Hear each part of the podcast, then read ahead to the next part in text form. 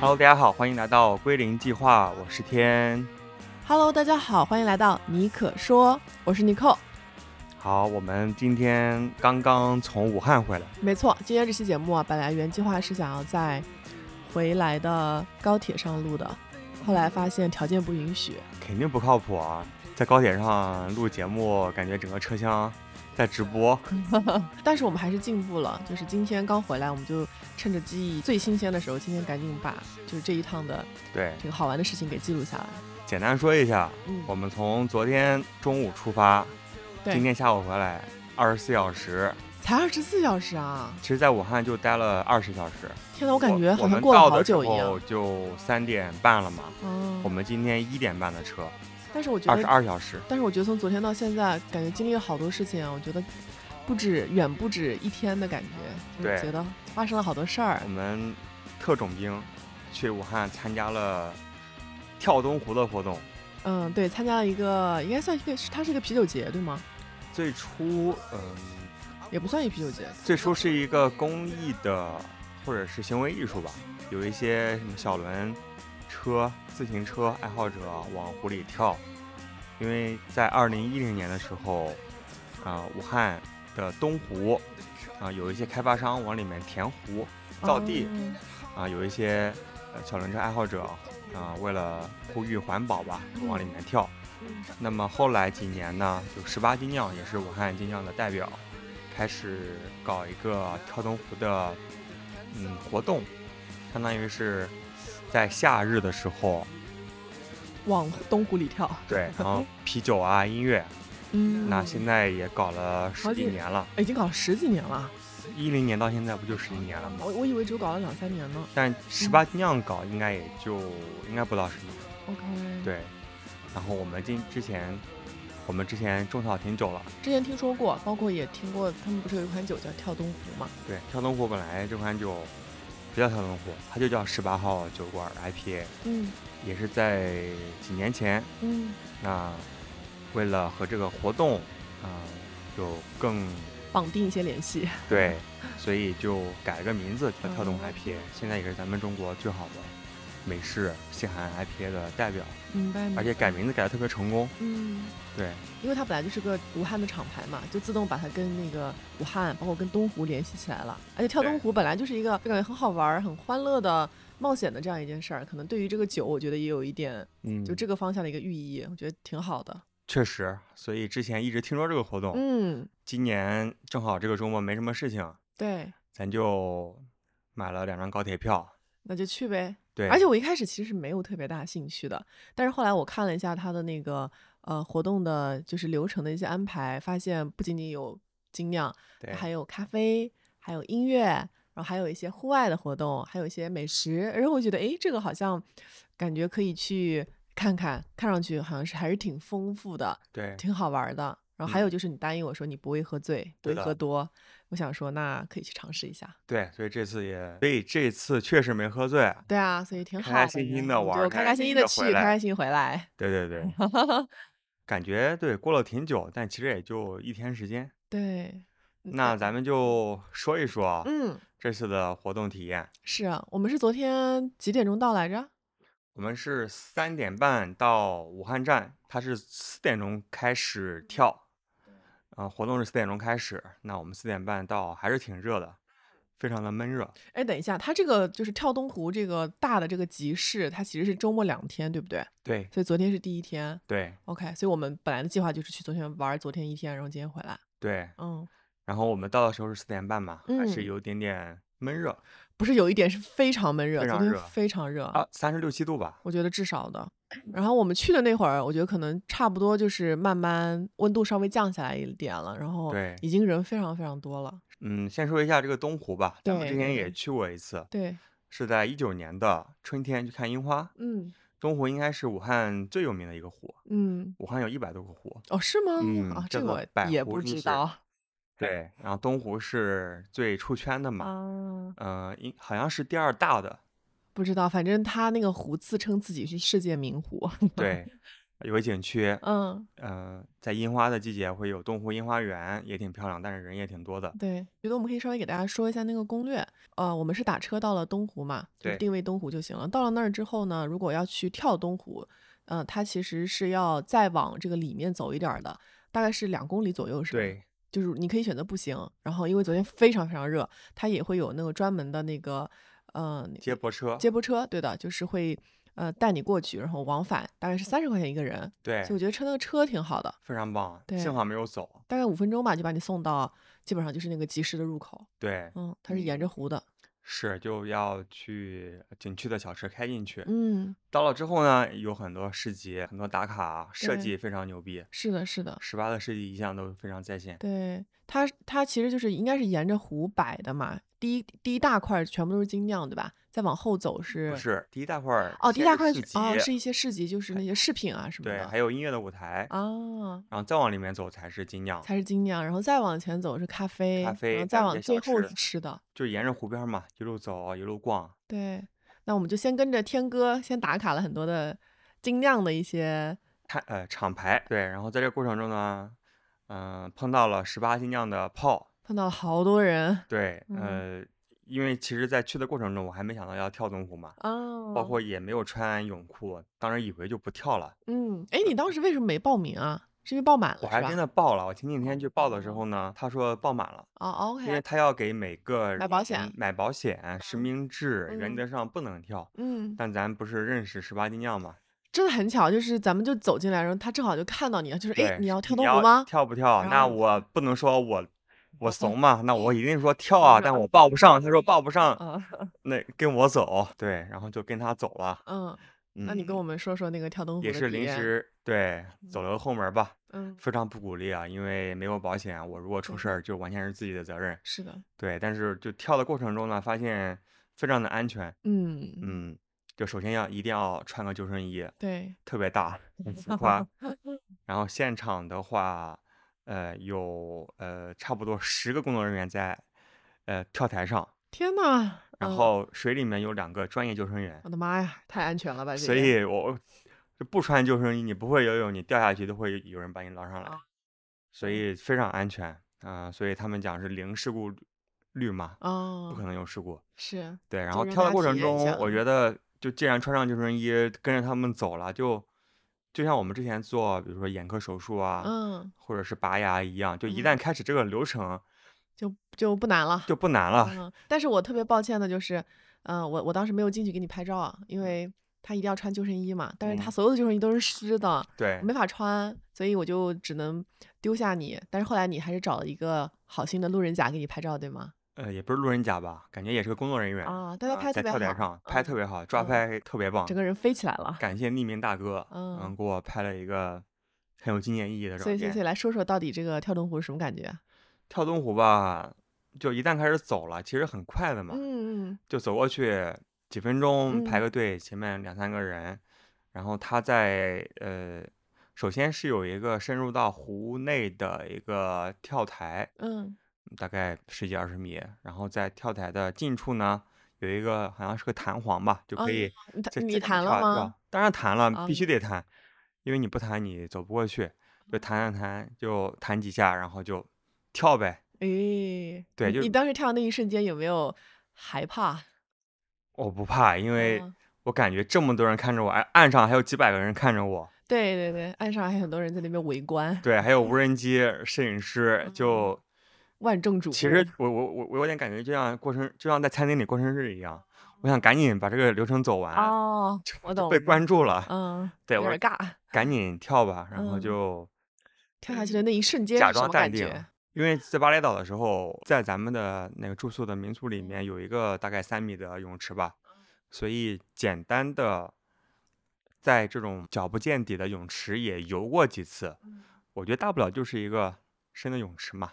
所以其实没有特别的恐惧，而且下去之后其实也，首先我没有戴眼游泳眼镜啊，嗯然后也也没有泳裤，就是自己的裤短裤，嗯，所以还是呛水了。哦，呛水，但是我一喝这个水吧，也就是泳池的感觉，啊就没有很咸或者是怎么怎么样，就是很正常的水，OK，我觉得还是挺洁净的。OK，对，好的好的。然后没有很恶心。嗯然后跳进去之后呢，我本来想游游回来，那两个救生员他说你不要游，你就躺着，所以他就把硬硬生生的把我让我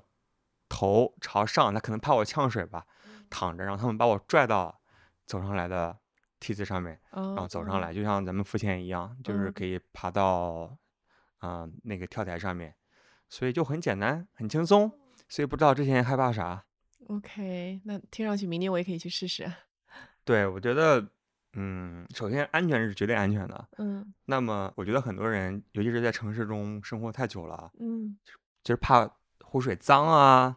或者是能怕的东西太多了。，对，就怕一些莫名其妙的东西啊。嗯那我觉得至少这两年我也是尝试多去拥抱自然吧。嗯，有些时候我也有些洁癖，但是有些时候我觉得就拥抱自然，就在泥里打滚儿，就去湖里又怎么怎么样呢？嗯但是上来之后没有冲澡的地方，所以确实，呃，那个湖水就在你身上，那也无所谓吧。对啊，你都打算拥抱自然了嘛？还管什么湖水啊？你别管了，嗯嗯，包括赤着脚啊，脚上也都是泥。嗯对，然后上来之后呢，去十八号酒馆的摊位啊，遇到了老沙，就是我哦们毕啤酒树局竟是我觉得的设计师，现在是兼职，嗯还帮我们做这些设计。他给嗯了我一个毛巾擦擦脸、擦擦头发，觉得还是挺夏日的。嗯，那明年还跳吗？就如果去肯定要跳，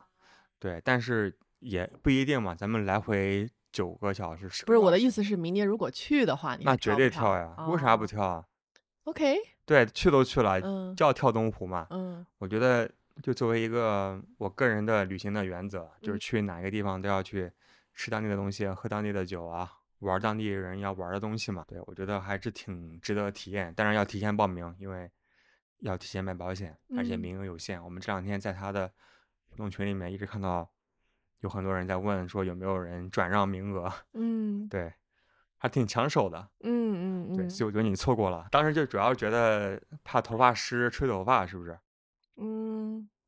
没有，因为我是想，因为我们不是要玩儿一下午嘛，我还是一开始去跳，把自己弄得脏兮兮的、湿漉漉的，拍照就不好看了。我嗯想用一个就是美美的状态去玩，That's it，就是非常简单，就不想把自己弄得湿漉漉、脏兮兮的。美美这点可能是男生跟女生不一样的吧。对对对，我看到小红书上面有很多网红小姐姐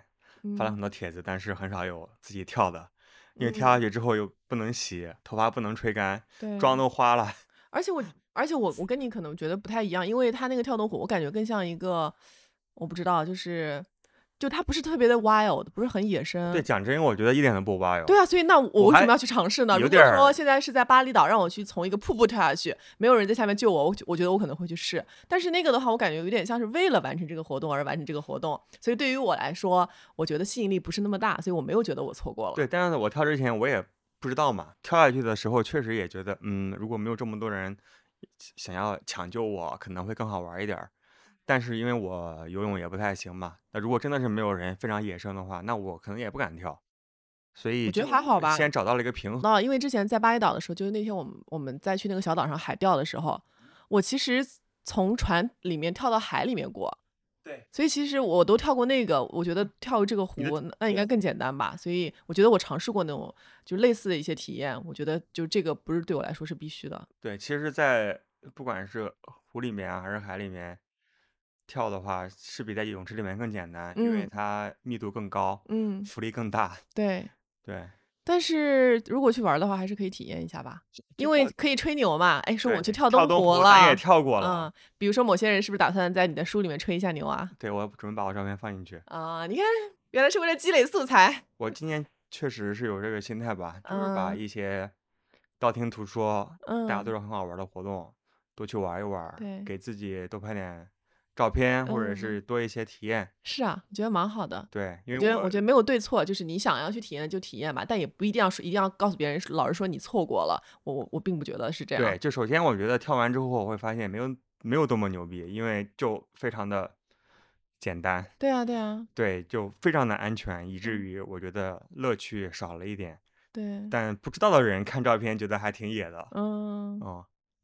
对，而且我觉得每个人怕的东西不一样，可能比如说对你来说它意义特别大，我觉得对我来说它意义可能就没那么大。那对，因为你昨天也玩了一个特别好玩的东西，咱们可以待会儿再聊。嗯，先说过程的环节，过程的环节就是等等你跳完东湖了之后，我们就开始喝酒了嘛，对，就是开始基本上就是一家一家的喝，呃厂牌摊位，一家一家跟大家打招呼，然后看看他们家有没有什么酒。对，然后我觉得特别特别开心的是，昨天喝酒好像一分钱没花，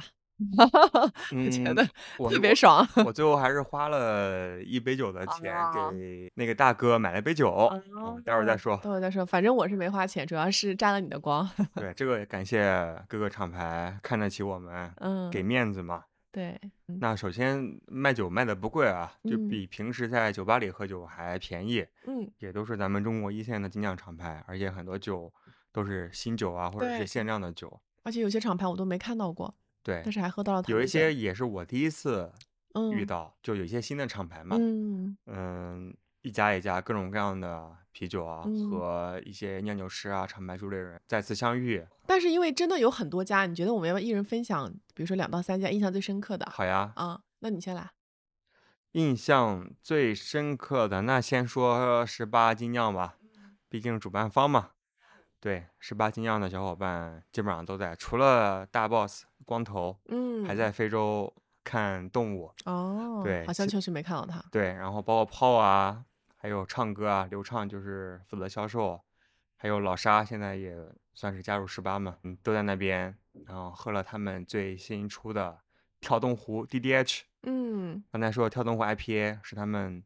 活动同款的一款 IPA，那它今年是正好是跳动湖的十周年，嗯哦对，正好是十年前，也就是哇二哦零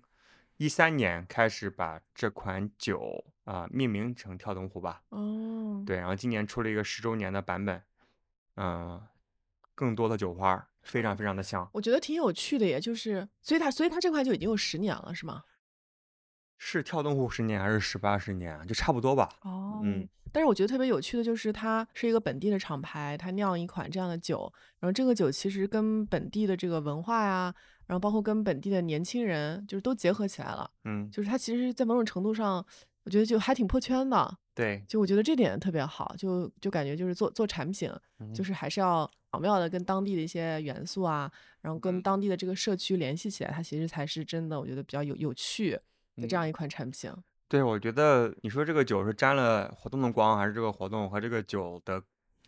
相辅相成？我觉得是相辅相成，互相沾光吧。因为上海有很多厂牌嘛，但是比如说你很难想到，呃，有一款精酿啤酒，它有一个特别的名字是跟上海的，比如说某一个地标或者是某一个上海本土的元素结合的。有是有，嗯，但是但是就它不会引起这么大的一个共鸣，对，比如说大家说到跳东湖，大家很多人都听过，嗯喝喝啤酒的也会知道说哦是十八的这款酒，对我觉我觉得这个就很很到位啊。对啊，非常好哦呀。所以我在书里写，跳灯湖是中国精酿行业嗯，最成功的一次改名。对，我觉得这个很很棒，大家把这个本地的一些东西都给结合在一块儿了。嗯，而嗯且因为他提前把这个酒和这个活动绑定，所以十八在过嗯去多少年也有很多投入搞这个活动，嗯对吧？其实就是互相的成就。嗯嗯，对，对，挺有趣的。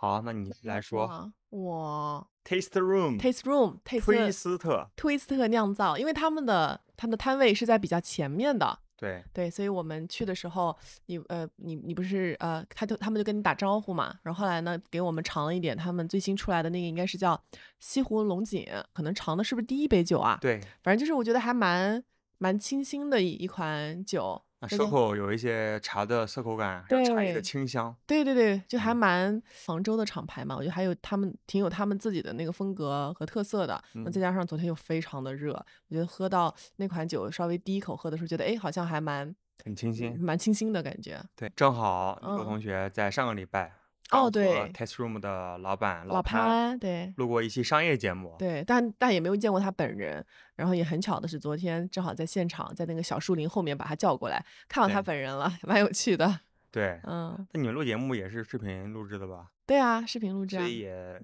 知道长什么样。知道长什么样，对，但是没见过本人嘛。嗯，对，然后老潘非常兴奋的给了我们两个非常不实用的扇子，虽然好看，蛮好看的。对，但是扇起来没有风。对，但老潘说好看就够了。是的，是的，毕竟做设计的嘛，对对好，看是王道。是那你再分享几个呗？你印象比较深刻的厂牌。真的很多。那我分享第二个吧，嗯沙坡尾。呃，所以和阿星、老沙咱们一起有见面，都是我们在前年啤酒旅行社第一次活动的时候，嗯在厦门的这个团队，啊，对吧咱啤们啤酒事务局的创始人员，对，都凑在一起了。嗯，嗯，然后喝了茶博伟的一款新酒，那个酒我记得酸酸的，里面有芒果，对，是个青果泥，对对对，酸耳。嗯，还有一些他们今年做的一些酒，你没喝啊？比如说嗯像加了茅台、啊，香精的啊，不也不能说香精吧，啊，呃，很浓缩液的一款酱香型的。天呐，哎，对，你们你们喝吗？嗯，没有哦，你这么一说，我好像想起来，他那个菜单上有这款酒，什么酱香什么的，对，然后小黑在里面忙着满头大汗，在那嗯，小黑边换酒。就是老板，嗯，对，都没聊上几句。对，然后还有一些远道而来的朋友，像新疆的厂牌叫做九华农场，对，大坤，嗯，他应该是从乌鲁木齐飞过来。哇哦，对，之嗯前也一直想去他们酒厂参观嘛。嗯对，这次就先在武汉嗯，面基了。对，对，有很多好的厂牌。嗯，那我再说一个吧，就嗯是我昨天记得好像有一家叫呃 Joy Maker，哎，中文是什么？叫知乐福知乐厂。哦，知乐厂啊，，对哎，我就觉得它这个名字起的特别好对，这个是一个泰式柠檬茶，啊，绿色的。哦，我想起来了，我想起来了，对，，然后我自己喝了一个浑浊 IPA 吧，咱就继续走，嗯继续喝。对我点了一个烤鸡架，那么还没吃，然后发现湖边儿正好夕阳了，对，夕阳西下有一些在划桨板的小姐姐。那其实尼嗯寇来之前也是特别期待玩桨板，但是正好夕阳了嘛，那我们就去围观一下别人怎么玩。是因为正好那个时候夕阳西下，然后我们嗯就跑到了湖边，就看看夕阳嘛，因为那个时候特别好看，就嗯整个湖面上都泛着金光，在夕阳下，就整个气氛都变得非常柔和，因为白天四将近四十度的温度，整个就是非常的燥热，嗯，然后夕阳下又起了风嘛，就整就整个进入了一个非常舒服的状态。然对后看到很多年轻人就停在湖边，比如说情侣啊，就坐在那边一起看夕阳，然后很嗯多小姐姐在那边拍照，我觉得嗯挺美的。所以后来我们就顺势也拿着两杯酒就就去了那边嘛，然后看到也有人在玩桨板，对，然后看着他们把桨板拖上来。嗯，看着他们把桨板交给一个大哥，那我就问大哥说能不能借你的桨板玩一玩？嗯他还真答应了。他说了几句，说只要你怎么怎么样，我没听懂。后来发现他说的是说只要你请大家喝酒，那我说那简单啊，对，那就请呗，见者有份儿。我们一圈也就几个人，嗯、然后就特别嗯开心的就准备要去玩桨板啊，是对尼克同学玩桨板啊，因为我不敢在湖里玩儿。请大家喝酒，这是你擅长啊，对喝酒谁不会？对，然后就把救生衣穿好，对，就就是已经太阳已经下山下得差不多了吧，对，然后我都把救生衣都穿好了，就正准备要下去，然后这个。时候开始下雨了，以为就下个几分钟，对，那发现越下越大，下非常大，就是那种暴雨，暴雨，嗯，而且下了起码半个小时吧。我觉得至少有吧，对，然后全嗯。部都淋湿，但嗯。是其实我当时没有很不开焦虑啊，或者嗯是烦躁，我觉得挺好的，因为我刚刚在湖里面跳完上来，一身都是湖水，我其实挺喜欢嗯雨水来冲一冲。嗯对，而且尼寇当时也很兴奋嘛。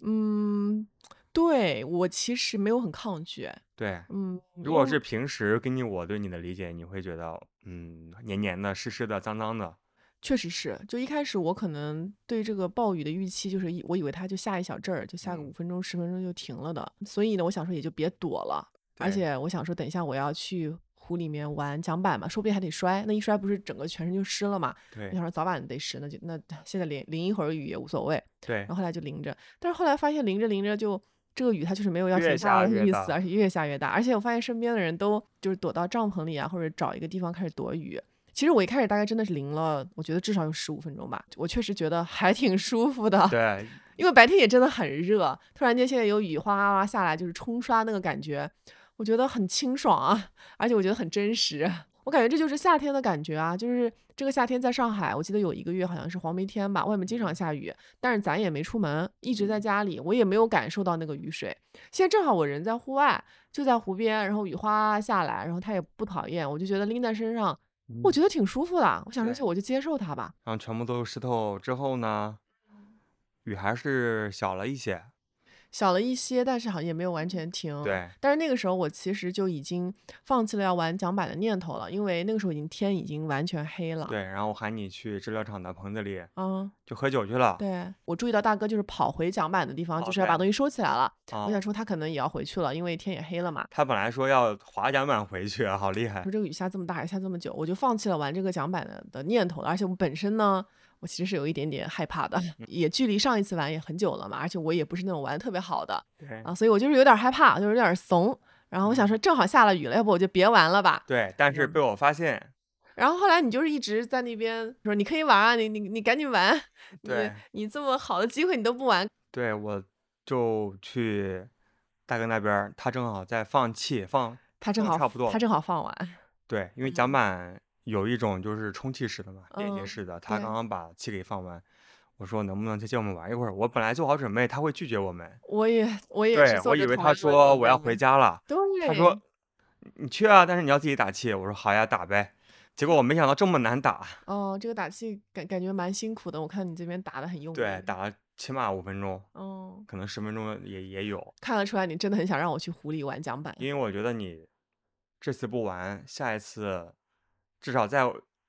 国内的湖里面玩桨板，不知道是什么时候，嗯，而且是也夜晚，确实是，嗯。在湖对面就是武汉的天际线，各种灯光，但是你知道吗？夜晚玩呢，其实也更危险，更容易恐惧和焦虑。对。但是我觉得这个体验很特别嘛，啊，那倒也是。对，嗯就是站对于一个站着说话不腰疼的人来说，因为没事儿不。会有人在网上玩桨板嘛，嗯嗯，但是对面又是有天际线，拍照又好看，嗯，对，我觉得主要那个大哥他也挺挺 supportive，挺支持的。就是一一般来说，他都是他都已经把气放完了，就说啊算了，别玩了，也这么晚了。但是他竟然非常的支持，他说啊你想玩可以啊，你去玩，你就自己打气就好了。我其实真的是挺意外的，对，就非常嗯，淳朴，所以我当时本来就是要已经做好打退堂鼓的准备了，一看这两位男士，一个这么支持，另外一个已经开始帮我打气了，我想说完了，那今天这个奖板是非玩不可必须得玩，不能认怂了，对，对的。然后其实你打完气之后，天还是下着小雨的，嗯，雨没有完全停。毛毛雨，对对对，啊，然后后来咱就去玩了呗，对，就冲下就，下水了，对，就是朝着对面的武汉的天际线嗯，去划过去了，对。我玩的时候其实还是有点小害怕的，嗯，因为晚上嘛。还有就是那个那个旗，就下面那个旗尾翼尾翼，所以其实是有一点不太稳的。对，但是尼克同学还是非常争气啊，因为我想说你们两个都已经这么辛苦用力了，然后我一定要站起来对，paddle，还是站着玩的，嗯我是站着玩的，嗯，但是我确实是有点紧张的，已经嗯滑到比较远了吧，应嗯，该有上百米，反正是有那么有那么一刻，我发现我自己有点紧张，就是我觉得我的呼吸非常的短，然后发现我有点僵硬，嗯那那一刻就是觉得有点怂了，就开始自己吓自己了。加上天有点黑嘛，我就是在想啊，玩不了，玩不了，得赶紧回去。然后我刚往回滑的时候，那个大哥在岸上，他说你那个桨要把把它插在水里插的深一点，嗯，这样的话你就能走得远一点。后来我发现哦，也是，就是我那个就是插的有点浅，可能是因为没有调好，它很短，然后我就是插的很很浅。后来大哥一点拨，我想说哦，那我就插的深一点。后来发现哦，这样的话它前进的速度就快了很多。我想说，既然大哥在那边儿就是都在教我，然后他又说你往那个湖中央去滑，我想说他都这么鼓励我了，那我就再玩一会儿吧。我就索性坐下来玩儿，因为我刚刚不是有点紧张嘛，我想说我也别难为我自己了，我就我就坐在水里，然后我就就是扑通一坐下来，然后我那个是然后我们在岸上看，以为你摔下去了，我没有没事儿，让他自己爬出来，我没有摔，我就是坐下去而已。但我坐下一瞬间，我的脚就是放到那个水里嘛，嗯我，当时我特别惊喜，因为我发现湖水是热的，暖暖的，真的非常暖。因为以前在海里玩，就海海水是很凉的，对，那个湖水是因为白天真的将近四十度嘛，就晒的，嗯，然后它真的是暖的，所以我当时就是有一种小惊喜，我想说，诶，就是就算我摔下去，下面也是暖暖的，没事儿救生衣，对啊又淹不死，又不怕。所以我当时就突然间就是又松了一口气，我就明显觉得我那个恐惧就少了一点儿，因为我好像触碰到了这个温暖的呃那个湖水，给了我一点安慰。黑漆漆的看不到嗯底，但是它也很温和，对，它是温和的啊、然后呢，我就朝另外一个方向去滑，就是朝那个那个是一个城墙吧，然后嗯那个城墙它它晚上嗯、呃是有有灯光的，然然后那个灯光它照在湖面上呢，就是特别的好看。嗯然后我就说，哎，这个景色还挺漂亮的，然后我就往那边去滑。然后当时滑的时候就觉得，因为又是坐在那儿嘛，然后湖水又是暖的，然后脚就伸在那个湖里面，我觉得哎还挺开心的，就是觉得就是用这样的一种方法，其实在跟这个非常陌生的城市就建立了一些。就是连接，这个连接呢，它不是那种很虚的连接，它就是我用自己的身体体会到的温度，嗯啊、和我看到的景色，然后我就觉得挺棒的。就这种体验其实是很独一无二，它比我就是单纯的在路上走一走啊，或者是说我吃一碗热干面啊，我觉得就不太一样。因为它其实背后呢又有一点我的小恐惧，但我又克服了那个恐惧，然后又在那个恐惧当中找到了一点舒适，找到一点松弛，然后就坐在那边。然后就坐在那个湖上，然后一切都非常的安静。然后下完雨之后，空气又比较清新嘛，然后我就朝着那个那个城墙那个灯光那边去滑，我觉得就还挺棒的，就想说，哎，时间可以一直停留在这儿，我觉得还挺好的对，啊。是就你刚才讲，嗯，把双脚进入湖面的感觉，就有点像我跳入湖面的感觉。哦，之前和武汉的接触就是浮于嗯表面的嘛，嗯，就是吃吃热干面，吃吃喝喝，喝喝喝喝酒啊，对，但是很少有可以和这个地方的湖水嗯，有切身的接触。我说的就是这个意思，就是对，它是那感受，到了更加呃野生，虽然还是比较安全，但是也算是比较野生吧。对，然后比较自然的一面，而且是有一点点小小的恐惧，被克服之嗯后会非常的欣喜。有一点是在恐惧之外找到了一点那种小的安全感的那种感觉，然后那种感觉就是特别的珍贵，对，然后也会特别的印象深刻，然后也会非常的真实。我觉得得那那种感觉我就是会记得很久，就是包括我的眼前的那一幕啊，还有我当时滑的那个动作啊，所以在湖里应该滑了至少二十分钟吧。差不多。对，然后我就请大哥去喝酒，所以啊就整个晚上嗯唯一一杯啊、本来啊，我去野鹅摊位上面，他们说给我打，我说不好意思，就是还是给朋友的酒还是要自己买单嘛，嗯所以还是给他买了一杯酒，我们就在岸上看着你，嗯，也。挺开心，因为大哥本来本来说他要自己划回去，不能喝酒，现在他也不划回去了，有朋嗯友来接他，哦，然后看到呃你在湖湖湖面上还有另外一艘小船开过来，对我还遇到了一个朋友，没有不是朋友了，就是还遇到了另外萍水相逢，萍水相逢，他们也在划那个桨板，他们哎他们三个人他们桨板很大，还有两个人坐在旁边，然后中间那个一个大哥在滑，没有大哥很开心，大哥应该是一个很就很专业的人，他滑的特别开心，滑的特别好，然后他还他还教我，他说你你你得站起来滑，因为那个时候我不是已经坐下了嘛，坐对。下一滑，他说你得站起来滑，然后他说你跟着我们走，我们去另外一个口下，然后发现他们滑得特别快，后来我也不是怂嘛，嗯，我想说，嗯，算了算了，要是白天我就跟着你走，晚上我还是悠着点儿。所以后来我就是我没有跟着他们，但是他还教了我怎么怎么玩儿，就还嗯。我还挺挺感动的。所以湖上浪大吗？嗯，我觉得从我们在岸上看的时候，你会觉得湖面很平静，对但真正你在还是会嗯晃，在湖里面的时候，你会发现湖水其实是有一点波浪的，它其实有有一点在晃的，不是那么的平静。OK，嗯，因为有风嘛那，我滑的话会不会掉进去啊？我觉得大概率会，谢谢你，嗯，大概率会。那我就不敢玩了。没关系，你可以下次挑战一下，然后把它写进你的书里面。我觉得这个可能比跳东湖要厉害。嗯，算了，看你玩吧。没关系，就是我不是说了嘛，就就是每个人想去尝试的东西不一样，它对对于你的意义也不一样，所以不用勉强。嗯你可以下次先在游泳池里玩儿，，OK，呃玩会了你再去海里，然后再去湖里。那整体而言，咱们这次活动还算比较成功。我觉得很开心啊，就是有一种去武汉过夏天的感觉。对就这个夏天它非常的热烈，它除了有很毒辣的阳光，有这个热烈的音乐，有这个帅哥美女，有精酿之外，它还有雨水，就一切都来得很热烈，对我觉得很酣畅淋漓，对，觉得很真实。这个夏天咱在上海也没有什么特别好玩的活动，我感觉都没怎么出去过。对，就缺了点啥。嗯，那武汉正好给了我们一个机会。对，嗯，我在群里发很多其他城市的队友，嗯，也说好像现在就自己城市里面的嗯河啊、湖啊都不准下水，嗯夏天很无聊。那正好武汉有这样一个活动，嗯还，是挺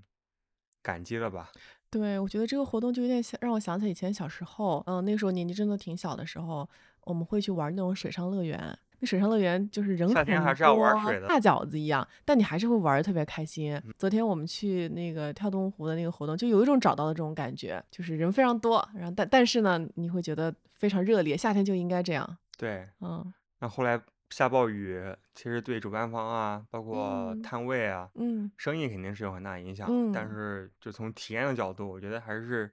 一个惊喜，它不是个减分项，啥，反而是个加分项。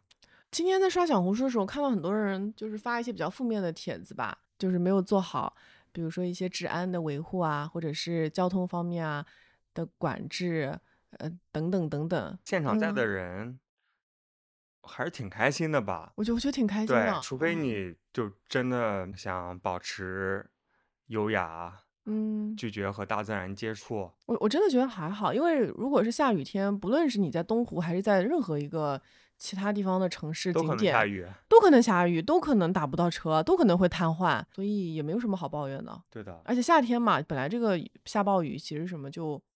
嗯挺常见的。我不知道是不是我们这两年心态有些变化，反正